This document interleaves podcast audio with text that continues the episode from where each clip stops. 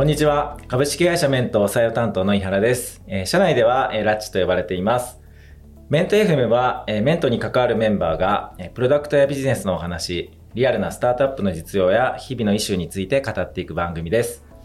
え今日は、え CEO の木村をゲストに呼んで、えメントの創業経緯や、この先のビジョンなどを聞いていきたいと思っています。えー普段はのりさんと呼んでますので、のりさんでいきたいと思います。今日はよろしくお願いします。よろしくお願いします。はい。じゃあ、最初に、じゃあ、のりさんから簡単に自己紹介お願いします。はい。えー、メントの代表の木村則人です。えー、今言っていただいた通りで、ずーっと、子供の頃からずーっとノリノリと呼ばれて、あの、ノリさんがついてみたいな感じで、あの、一貫してノリさんと呼ばれています。で、えっと、僕は、えー、2014卒でリクルートに入って、えーそこからカーセンサーのえープロダクトマネージャーみたいな仕事をですね、4年ちょっとやって、うん。で、この会社メントという会社を立ち上げました。で、もともとリクルートに入ったのは、学生時代も学生企業みたいなことをしていて、うん。なんかこう、スタートアップに興味ああ楽しそうだな、みたいな、えー思いはあったんですけど、でもなんかそのまま行くというよりは、やっぱりこう仲間を、うんあの、探したいなとか、もっとこう自分が燃えられるビジョンというか、これやりたいみたいなものに出会えるまでは修行だなと思って、うん。で、そこからまあ、あの、3年ぐらいしたら起業するかみたいなことを思っていて、あの、そのぐらいの時期になったので、こう、うん。まず辞めてみたみたいな、なるほど。そこからこうメントは立ち上がっていくんですけど、えまあそんな感じの経緯で会社を立てて、今やってますと。ーで、なんかやめてみたって話があったんですけど、うん。なんかそれは具体の事業アイディアが作られてからやめたわけではなくて、うん。先やめたんですか？いや、なんとなくあったんですよ。でも、いけるとうん。か、はなんか検証が済んだとかっていう、はいそんな美しいものじゃなくて、い。はい。一旦やめる日決めてから考えようみたういな。いくつかアイディアもあったんですけど、なるほどう。ん、でもなんか、必要に迫られないとうん頑張れないタイプなので、うん。やめる日決めてからこう創業したみたいな。で、創業した最初からいきなり今のメントっていう事業とか、会社の形とは、まあもちろん違ったわけでよね。ねなんかそのあたりぜひ、あの、聞かせてもらいたいなと。はい。あの、うちの会社作った時は車の事業やろうと思ってたんですよね。うん。カーセンサーだったので、はい結構車の業界に結構使って仕事をしていたっていうのがあって、うん。まあでかくて、はいなんかこう、レガシーで、はい。こう、あんまりこう IT 業界の人がやりたがらないみたいな、うんうんここに正気があるなと勝手に思って、で、かつなんかこう、その時中古車のスタートアップ、アメリカで結構流行ってたんですよ。はいはいはいはい。いや、これはなんか、ここに居合わせたのは自分のなんかあれなんじゃないかみたいな、なんか、あの解釈をしでて、じゃあやってみっか、みたいな風に思って創業したっていうのが、うんまあきっかけで、で、やっぱやってみるとね、はい大変なんですよ、あれ。あの業界。で、やってるうちにでも、え、なんか、おこれ本当に俺やりたいのかなみたいな気持ちになってきて、はい。なんでこう、どうせならもうちょっと、こう、なんだろうな。やっぱりこう、人の心をはい。動かしたいっていうのが、多分根底にあったんで、でこの車って人の心動くって結構遠いなみたいなことを、うん。まあ、思いながらはやってたので、なんかその辺がちょっとこう、なんていうんですかね、あべこべになったままというか、はい。自分の中でも整理つかないまま前に走ってったみたいなところあが、ーその一番最初の事業で、あどうしようって悩んでる時に、はいまあいろんなこう諸先輩方に相談に行くわけですよ。あ。うん。まあ、木村君そういう時はコーチング受けた方がいいよと。なんすかそれみたいな。あ、そこが初めての 出会いっていうか、コーチングとの。最初にやってもらったコーチが、まあ、本当たまたまうん。素晴らしい方うで、ん。30分のトライアルで、はい。今でも忘れない目黒駅の近くの貸し会議室で、はい。あの、はじめましてって、あの、あ、こんな感じの人なんだとかって思いながら、うん。で、今の自分の置かれてる状況をブワーって話し始めたら、うん。うん。木村さんちょっと待ってくださいっつって。ほんで、木村さんは、本当は何がしたいんですかって、直球ドストレートで目を見て言われて、えうわーみたいな、来たみたいー。な、はい。こう、自分、うん自分でも、こう、分かってたんですよね。うんそこだって。分かってた上で、そこを疲れるのが一番しんどいみたいな。うん。なぜならば今やってることやりたくないと思ってるからみたういな。ん。で、本心で分かってるんですよ。うん。で一番こう、確信に迫る質問をズバーってやられて、うん。で、やっぱちょっと取り繕ろうとするんですよ。はい。恥ずかしいし。あなんかそんなことを思ってること自体が恥ずかしいみたいな。はい。はい。表面的なこと喋ろうとするんですけど、うん。表面的なことをこの知らない人に、今後会うかもわからないこの人になんか喋ったところで、なんか今までと同じ繰り返しだなっていうふうに思ったんで、いや、なんかわかんないですよね、みたいな。うん。だ黙った上でなんかこう、ちょっとポツポツなんかよあの全然わかんなくて、みたいな。はい。超本音の部分で喋って、で、その時は別になんか、あ、解決したとか、スッキリしたっていうよりは、むちゃくちゃモヤモヤしたまま帰ったんですよ。で、家帰ってずーっと考えて、はいそれについて。はで、なんか、奥さんに相談したらどうですか？うんとか言われて、こう、こういう話したんだよね。まあまあ、そう思うよ、みたいな、なんかこう、背中を押すようなこと言ってもらったりとかして、うんやっぱそうか、みたいな。じゃあ、とりあえず今やってるビジネス、やめっか、みたいな。っていうんで、あの、畳むことにして、はいあはいの巻き込んじゃってたパートナーの会社とかも、ほんとすいませんでした、っつって、うん。日本酒を持って謝りに行って、一回まっさらな、うん。何もない自分みたいな。うん。会社にも属してないし、事業も立ち上げてない、無みたいはない状態に戻して、むちゃくちゃ元気になったんですよね。そしたら。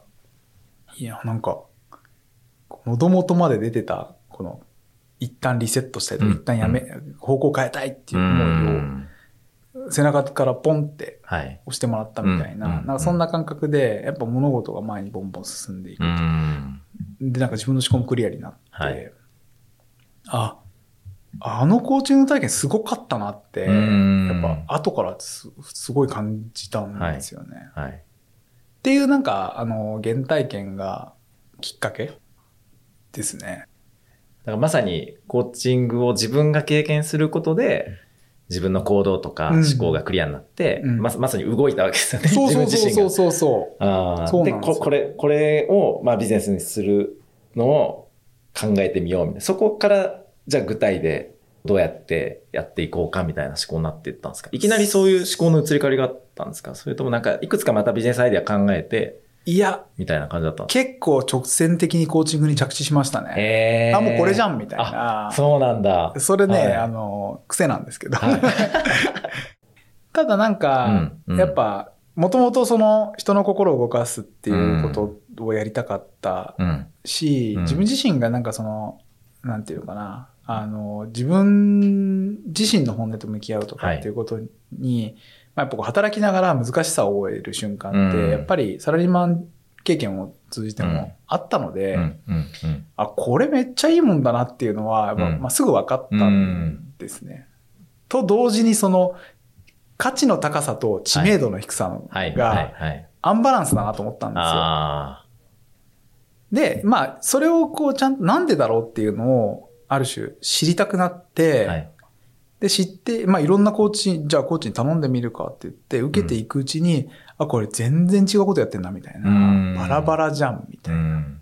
で、結構外すときついな、みたいな。はい今の時間何だったのみたいなのとかも、うんまああるんですよね、やっぱり。うんとかっていう、なんかその、やっぱ宝石はあるんだけれども、うん。なんかこう、石ころと混ざっている状態、うんいわゆる玉石混交と言われる状態だなって、うんやっぱ顧客として思うんっ。たんで、あ、これなんかもったいねえな、みたいうな。ん。これか、本当はいいものなのに、はい。届いてないじゃん、みたいな。うん。ちょっとそういうのね、あの、ピクってなっちゃうタイプなんですよ。え そう。で、なんかその届いてない感みたいなものを、に気づいたときに、あ、でもこれ普通にマッチングのサービス作ってやったら、なんかもっと受けたい人絶対いるし、うんなんか自分も最初怪しいなって思ってたけど、うんその怪しさってなんか、やっぱこう、抽象度の高さとか、まあなんかこう、表現のレイヤーで結構怪しさを生んじゃってうるというか、ん。いや、ググるとめちゃくちゃ怪しいブログとか出てくるんですよ。いや、それしょうがないですよ。なんかあの、抽象度高いサービスで、はい。無形商材で、かつ、ワンオンワンのクローズドなサービスなんうん。で、やっぱ言えないことの方が多いんですよね。はい。はい。そうすると、すごい、なんか、ブラックボックスの部分が大きくて、うん。こういう状態の人を入れたらこうなりましたみたいな、うん。情報商材みたいな仕上がりになっちゃいがちなんですよね。あでもなんかこれって、こう、個人で発信するから怪しくなるんだって、やっぱこう会社とかサービスっていう単位で信頼を積み重ねていけうん。ば解消するんじゃないかな、みたいな、まあ今その時はそのこんな言語化できてなかったですけど、なんかその時の、なんかいけそうみたいな、うん感覚があったので、じゃあちょっとサービスとしてやってみっか、みたいな。えー。まあ、どうせまっさらだし何もやることないし、まあ、やってこけたらそれまでだよね。うん。また新しいこと考えようぐらいの気持ちで、なんか少なくともそれまではやるべきで考えて動いうんて、はいい、けそうとか、なんかこう、賞賛がありそうみたいな、うんすごく作能的なプロセスで事業を作ろうとしてたんで、逆振ってみようみたいな。なんか、作能的には全然いけなさそうな気がするけど、右脳的には超欲しいみたいな。そっちに振って作ったのがメントみたいな。じゃあもうそれで行くぞって決めて、なんか、まあ我々の最初 2C かはいら始めたと思うんですけど、そうですねまあその事業の形はもうのりさん一人で。完全に一人でしたね。まあ幸いにしてなんかあの、はい比較的ウェブに強かったので、うん。そうですね。だから正式ローンチまでの10ヶ月ぐらいは一人で回してました。えー、そう。大変でした。大変そう。むっちゃ大変だ むっちゃ大変そう。ベータ版回しながはいら、正式ローンチまでのプロダクトを横ではい副業チームで作ってもらうみたいなのをやってて、はい。CTO の松山とかもそのはい副業チームで最初手伝ってくれたなるほど、なるほど。まあその時はまだ業務委託っていうか。業務委託完全にもうリクルートの人でしたから、はい当時は。あの、ちょっとお願い手伝ってって言っはて、週末とか、はい。じゃあゴールデンウィーク一気にやるかとか言いながら、えー、あのーそうですね、フルタイムの人はいない状況で、あーみんなで作ってくれてっていうのを。え、最初の反応ってどうだったんですか？そのベータ版出して。やっぱ結構良くて、やっぱこう、最初に LP 出した時に、うんあの、ツイッターでめっちゃ拡散してもらったんですよね。で、やっぱ知り合いで結構、あの、インフルエンサーみたいな人が何人かいたんで、はいはいその人がこう拾ってくれて、うん頑張れ頑張れみたいな感じでうん後押ししてくれたのもあったんですけど、まあ、コーチングっていうものもそうなんだけど、その、漠然とした不安とか悩みみたいなものを、うん。相談したい人みたいなのうんが潜在的にはめちゃくちゃいて。その人たちの金銭に触れたらしく、僕ツイッター当時多分500人ぐらいしかフォロワーいなかったんですけど、なんか3日で300人ぐらいの登録ユーザーみたいなのがバッと増えたので、えあ、なんかあんなみたいー、な。はい、はい、はい。さあもちろんその前職でね、なんか何十万とかっていうユーザーが使ってたみたいなサービスからすると、まだ遠いんだけど、うん。でもなんかその最初の熱量としては十分だなみたいなことをうんうんうん。その時直感で思って、うんで、何よりもやっぱり登録してくれる人が数よりも質として、なんか試しに登録してみたじゃなくて。結構ガチで悩んでる。誰にも相談できないで、ん自分の中で悶々としてるものをやっぱ書いてくれるんですよね。うん。あ、なんか、ここにはやっぱり、その感情がこもった動きをしてるなって、うんやっぱ思ったので、うとりあえずこの気持ちに応えるところから始めていこうみたいうなんのが、まあ一番最初の直感というか、うんユーザーさんからもらったはい。後押しみたいな。だってやっぱコーチのリアクションがすごい良かったんですよ。コーチングの業界ってみんな、みんな思ってたんですよ。こういうことやれば誰、誰かやればいいのにみたいな。でも誰もできないみたいな。はいとか、できてもなんか、言い方悪いですけど、しょぼくなるみたいな。うんうんそういうことを繰り返してうんうん。いて、うんなんかその、あった方がいいのはみんな分かってるんだけれども、うまくビジネスにならないとか、永続性のある仕組みが作れずにうん。今まで来てしまったっていうところが、コーチの期待と、なんかこのため息混じりのというか、うん。なんかそういう、こう、雰囲気みたいなものがやっぱはい。業界にあって、なんでこう、僕が出した瞬間に、やっぱコーチからめっちゃ問い合わせもらって、あたまたまコーチの方へっていうページを作っといたんですよ。来そうだなとー思ったんで。はいはいはいはい。したらで、動線を Facebook のメッセンジャーにしたら、はい Facebook のメッセンジャー、ブワーって、えー 未読だらけになってすごい。やばいやばいやばいみたいな。めっちゃ来てる返さなきゃみたいな。全くさばけなかったんですけど、で本当にユーザーと同じようにコーチもたくさん来てくれ、何十人っていう人が来てくれて、でもコーチ、コーチング勉強してないんですけどとか、うん。やりたいんですとか、うん。いろんな方が混ざってるんですよ。占い師ですとかそういう人もいて、はい。はい。はい。の中に、こう、コーチング本気で勉強してやってますみたいな人もやっぱりいて、あ、この人は多分イメージと合ってる。いや、この人はちょっと違うなとかっていうのを、うん。もう全員と会って確かめていくみたいなえー。プロセスを最初にやったんですよ。はい。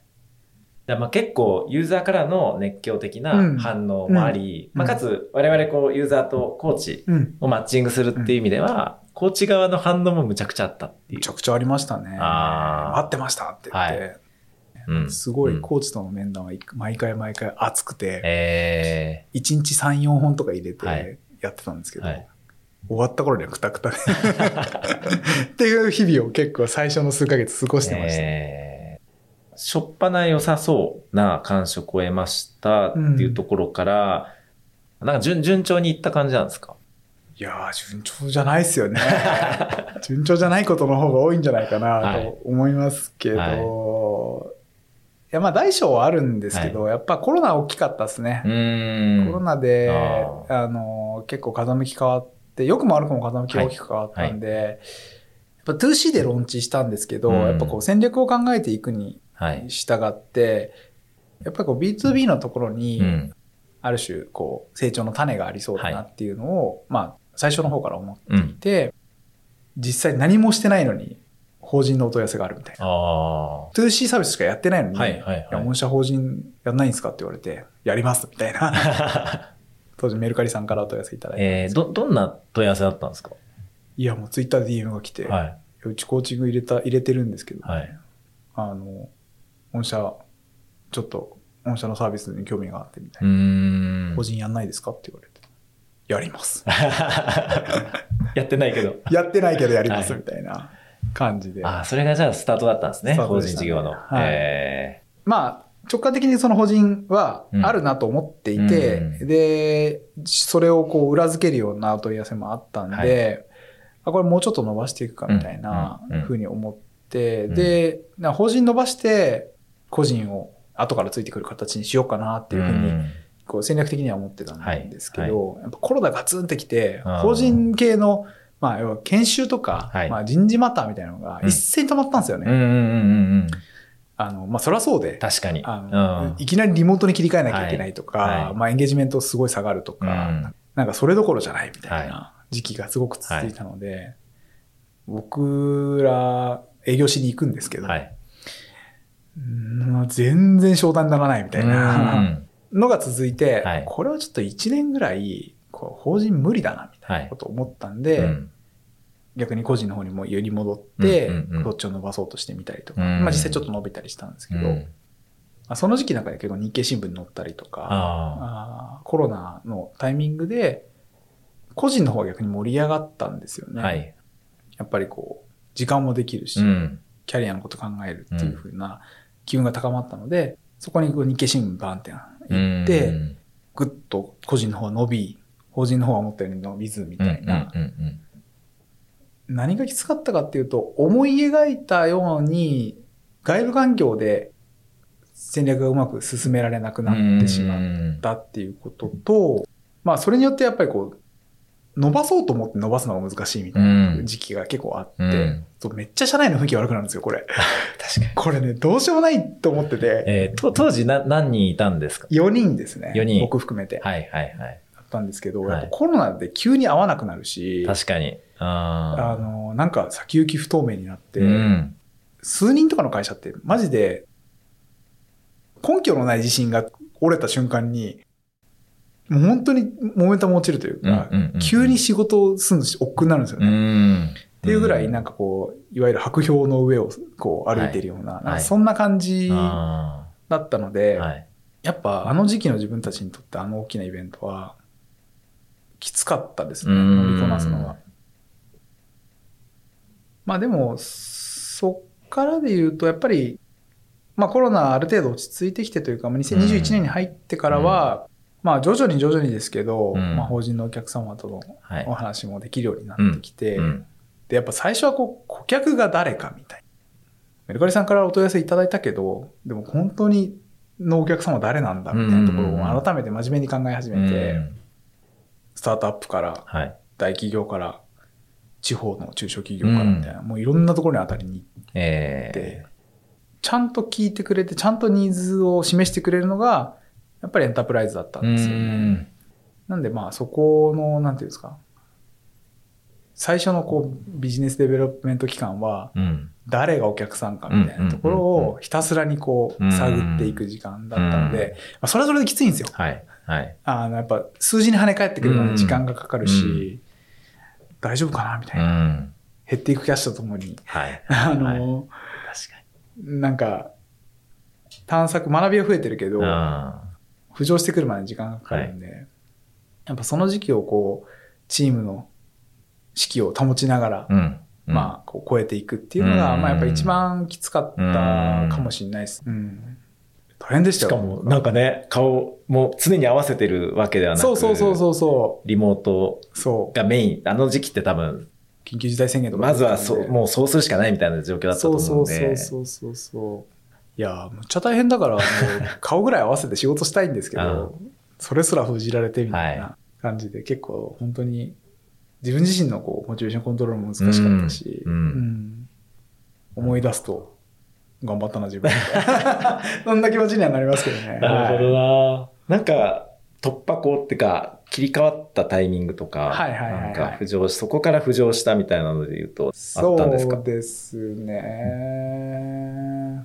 あでもやっぱりこう、取引できるお客さんの層が変わっていったんですよね。あ結局なんかそのエンタープライズが反応がいいなって分かってから、実際に受注につながるまでってやっぱサイクルが長いーんですよ。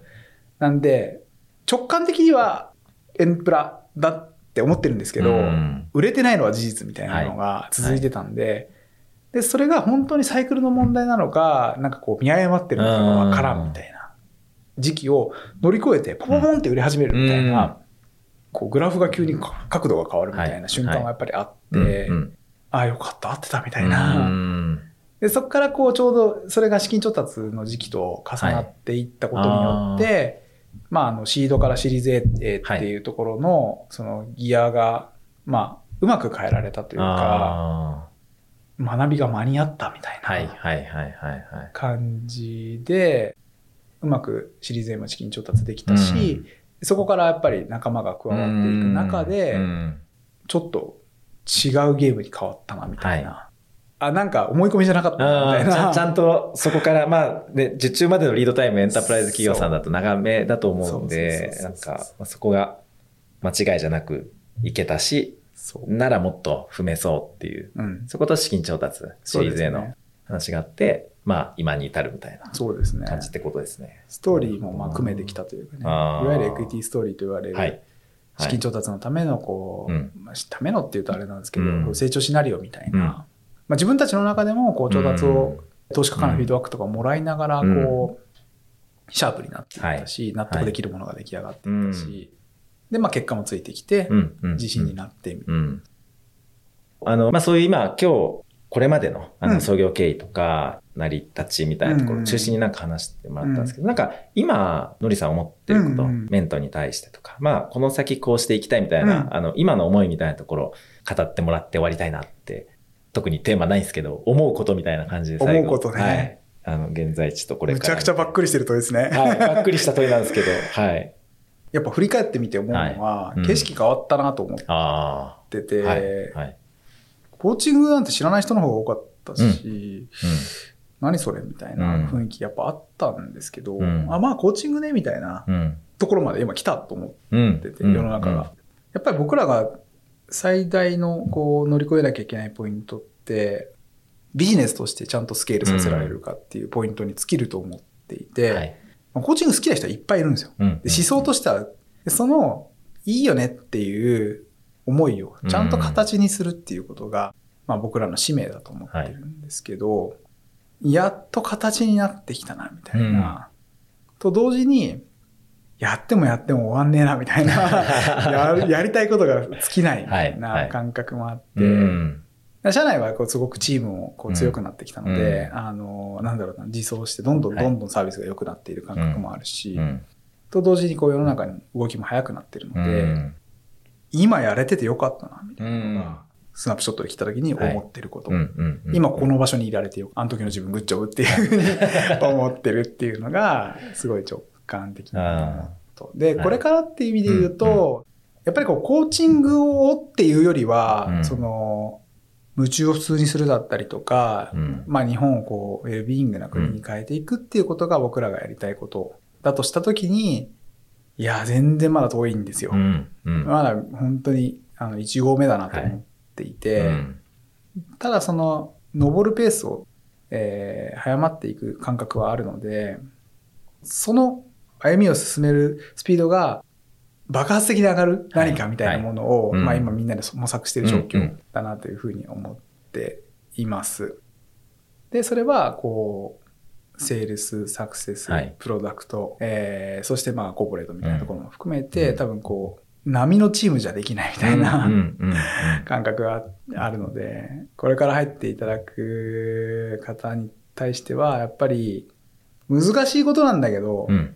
やる価値があるし、うんうん。うん。そして、やりきった後の相当な実感というか、うん。やったなーみたいな、うん。作ったな市場って思える、なんかそれだけのこう、大きなチャレンジであることは約束できるかなと思ってます。まあこれから一緒にその未来を作っていくっていうところで、絶賛採用中ですので、あの、これを聞いていただいて、興味持った方はお問い合わせいただいて、エントリーいただければなと思っております。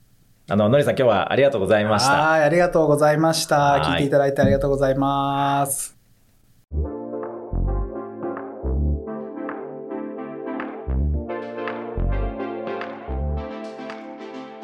えーではここで株式会社メントからのお知らせです。えーメントでは様々な職種のメンバーを募集しています。